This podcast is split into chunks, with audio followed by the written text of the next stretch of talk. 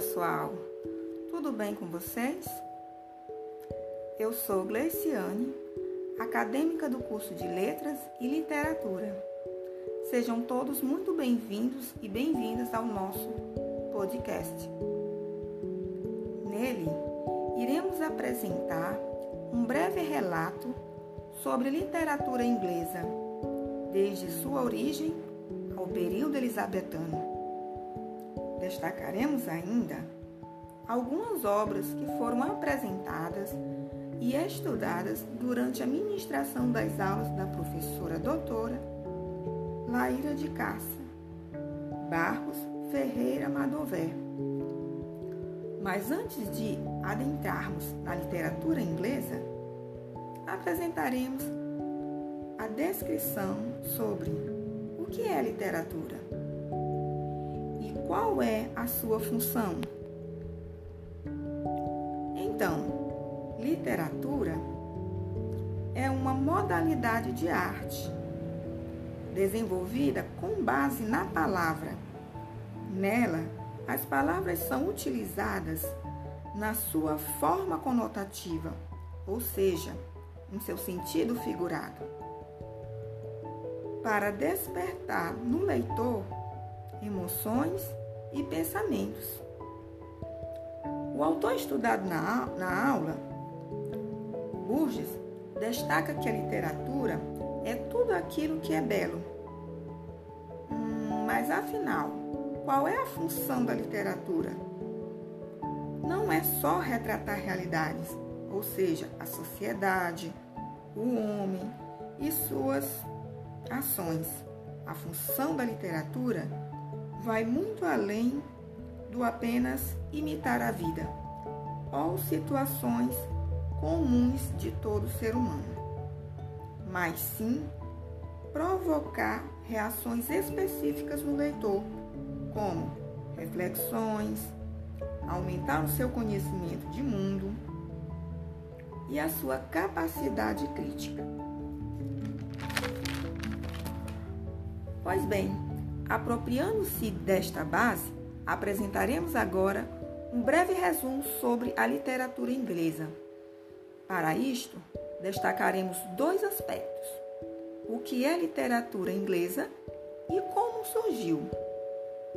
É válido ressaltar que, para esclarecermos tais questionamentos, iremos nos respaldar conforme as palavras de Burgess.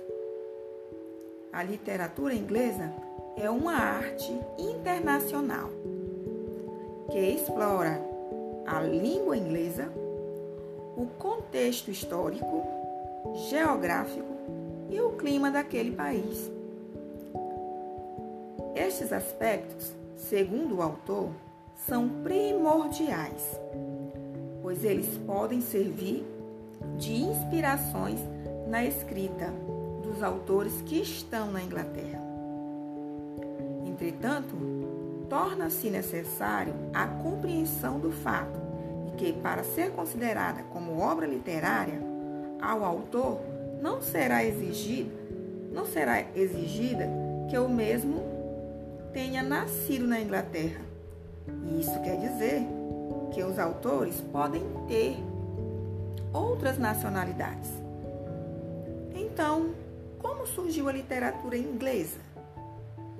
De acordo com a exposição feita pela professora doutora Laíra de Cássia e a exploração dos materiais didáticos utilizados durante as aulas, podemos mencionar que a literatura inglesa surge a partir do poema épico Beowulf, Descobrimos durante as aulas que na época em que o poema foi escrito, foi utilizado o, Old English, que é resultante da mistura da língua usada por dois povos, os anglos e os saxões.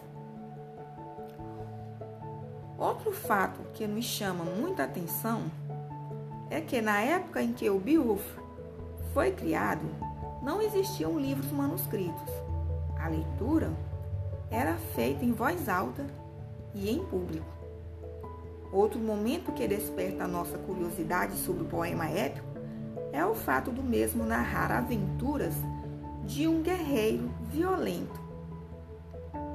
E este poema apresentar em sua constituição três mil versos longos e sem rimas no final.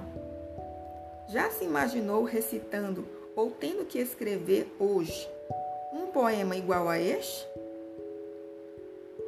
Lembrando que este poema foi escrito por um monge naquela época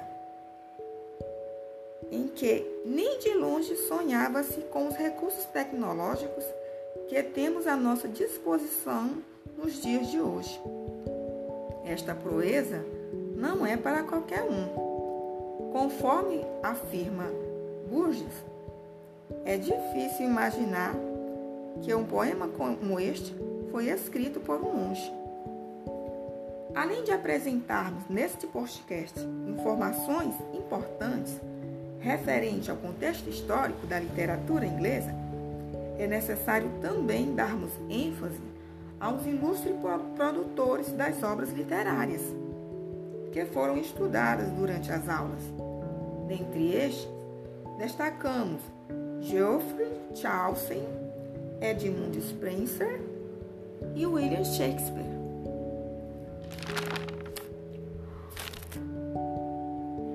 Geoffrey Chaucer foi um dos, foi um dos, dos grandes pioneiros, né? É, um dos grandes méritos das suas obras era expor uma visão geral da vida medieval. Ele descreve as condições sociais, econômicas e morais. Ele era inteligente, com um senso de humor bem aguçado. Tinha um bom ouvido musical. Estudou ciências, artes e literaturas francesa e italiana. Todas estas qualidades fizeram dele o precursor da literatura inglesa. Sua principal obra foi The Canterbury Tales. Durante a aula, também nos foi apresentada outras obras deste ilustre poeta inglês, as quais destacamos os contos de Cantuária, de Pernos Tale, o Conto do Perdão, o Conto do Magistrado, que narra a história de um amor cortês, uma disputa pelo amor de uma dama, a qual o cavaleiro a servia e da qual ele esperava determinado, determinados benefícios pelo menos um olhar. Um outro ponto que merece um destaque especial, estudado durante as aulas da disciplina Literatura Inglesa, foi o período elizabetano, que compreende ao Renascimento. Renascimento econômico, político, religioso e artístico. Na história da literatura inglesa, este período ficou conhecido como Época de Ouro. O período elizabetano coincide com o reinado de Elizabeth I, que durou de 1588 a 1603. Durante o seu reinado, a igreja perde o poder e a rainha Elizabeth entra em ação para apaziguar os ânimos entre os católicos e protestantes. Ela também promove o desenvolvimento do patriotismo e amplia o desenvolvimento da economia inglesa, fazendo com que esta aumente, levando ao progresso da Inglaterra. Durante a era elisabetana, dentro da literatura, damos um destaque ao expoente poeta Edmund Spenser, influenciado pelo purinatismo e nacionalismo. Seu grande objetivo, como poeta, era deixar obras significantes à língua inglesa, assim como Homero fez, deixou para a literatura grega.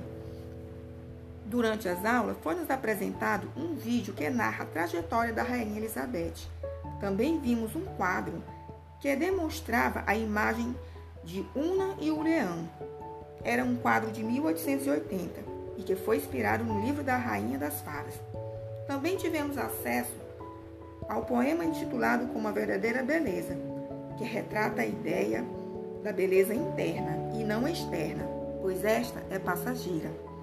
Obtivemos também conhecimento das obras trágicas de William Shakespeare como é, Hamlet, e Otelo. Com esse estudo, nós podemos nos apropriar de conhecimentos elaborados por grandes autores e levaremos este conhecimento para enriquecer não somente nossa vida acadêmica, mas principalmente fazer uso deste conhecimento, levando-o levando para além dos muros da universidade, compartilhando com nossos futuros alunos, e que este torne-se tão significativo para eles quanto hoje é para mim.